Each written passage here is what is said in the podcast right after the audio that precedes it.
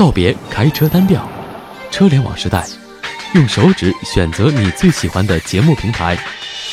打发时间，你值得拥有，你值得拥有。我是打发，记得点关注。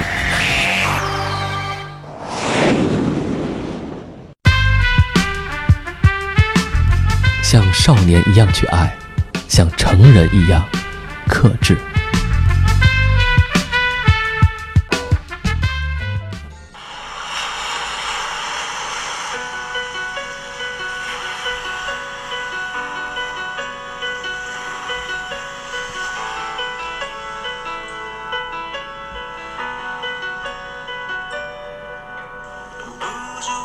化身一条固执的鱼，你这样流独自游到底。年少时候虔诚发过的誓，沉默的沉没在深海里，重温几次。结局还是失去你。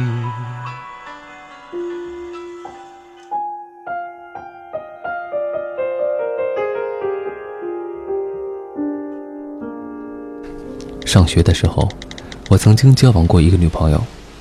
有一天，我半夜从梦中醒来，突然无比的想她。那时候手机还不像现在这样的普及，我的思念自然无从依托。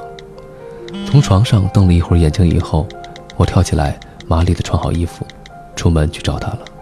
尽管第二天早自习我就能够见到他。那时候，我以为了方便学习的名义在外面自己租房子住，所以也不会遇到像宿管大爷这种有时会阻碍我的人物，可以来一场说走就走。出了门才发现外面下着大雪，地上已经是有着厚厚的积雪。天空中雪花还如山灰一般落下，但心怀着爱情的炙热，我丝毫没觉得冷。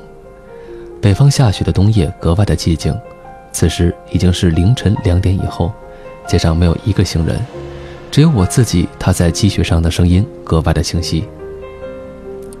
我穿过那条横穿这个小县城的街道，来到了我当时女朋友家的楼下。然而我什么都做不了。楼门紧锁。况且即使开着，我也没有勇气在大半夜里去挑战他母亲的忍耐度。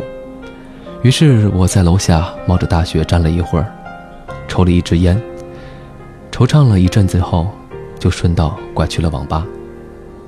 直到很久以后，时过境迁，那个女孩已经再无联系，而我，也不是那个能半夜扛住风雪的积雪少年。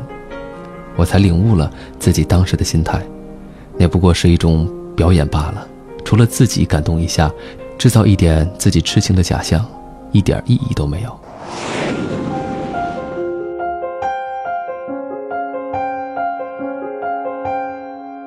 在感情中，我们往往觉得自己掏心掏肺，所作所为能够感动天地，闻者伤心，见者叹息。为什么偏偏感动不了你？我们总是容易用一种自虐的方式，制造出一种痴情的假象，来使得自己站在感情的道德制高点上，获得一种畸形的满足感和安全感。其实，无论是雪夜去对方楼下家站一会儿，还是冒着大雨去给他送一杯奶茶什么的，自己回想起，往往觉得如乔峰大战聚贤庄、关羽千里走单骑一样的壮悲激烈。而对于对方来说，一杯奶茶就是一杯奶茶，无法承载起你想要在上面寄托的山崩地裂的情感。少年时候，总是迫不及待地将自己的满腔爱意表达出来，而结果往往是陷入表演之中而不自知，所以两个人的记忆才会出现偏差。那些你觉得刻骨铭心的过去，对方往往是没有同样的感觉。甚至茫然不知。好比大夏天，你穿越半个地球，带着一件皮大衣送过来，然后霸道的给对方穿上。对你而言，你付出了很多，但是对方根本不需要。在你的记忆中，你漂洋过海、翻山越岭送温暖，不说东西，光这份心就可见日月，感动天地。可在对方的记忆中，是有个傻子千里迢迢赶来添堵。当然，我们都有矫情的时候，在一起的时候，适当的来一场相互配合、愿打愿挨的表演，也是有益身心健康的，有助于感情升温。但一定要记住，这种事儿其实双方都该心知肚明，一方知道自己是恃宠而骄，提出的要求也恰到好处，对方也乐意配合完成，之后大家皆大欢喜。我现在极力的使自己避免陷入这种表演之中，向别人表演自己的感情，表演自己的情绪，表演自己的伤悲。大家都很忙，谁也无法去感受你的悲伤，也没空替你去传播。何况，即使有人愿意听你的悲伤，也不过是增添一些茶余饭后的谈资罢了。即使真的悲伤，那也是埋在心里吧。说出来，在意的人听了心痛，不在意的人不会在乎。厌恶你的人拍手称快，那又何必呢？成长的标志是懂得克制自己，克制自己的情绪，克制自己的表演欲，克制自己的喜欢。年少时候喜欢一个人，恨不能把他变成自己身体的一部分。他刚说冷，我这心里边呢就已经结冰了。他说难过，我难过的比他还难过，唯恐无法将自己的爱意表达出来。那时候好年轻。有那么多时间和精力去肆意的燃烧和挥洒，相信有天真不变的感情，所以尽管前文那时都在批判那时候的矫情，可我真心怀念那些过往的时光。可是，再也回不去了，不是？每天早上匆匆行走在北京，个个是脚下生风，走向一座座大楼，然后做一堆无用的方案，拿一点点的微薄的工资。说到底，没那个时间和精力再去玩那矫情的把戏。这个时候的喜欢，更应该是一种相互的支持和陪伴以及包容。年少时候的我们之所以是如焰火一样释放自己的感情，除了那时候我们年轻有精力很闲之外，也许也是我们无法找到自身的价值所在，想把自身价值和实现体现在另一个人的身上，去影响他，去改变他。而事实上，谁也无法承担起另一个人的价值寄托。只有做一个独立有价值的人，才能够真正的学会去爱另一个人，也千万不要去尝试改变另一个人，这注定是徒劳的。做自己就好。爱情的真谛在于相互的吸引，志趣相投的同行，而不是追逐和依附。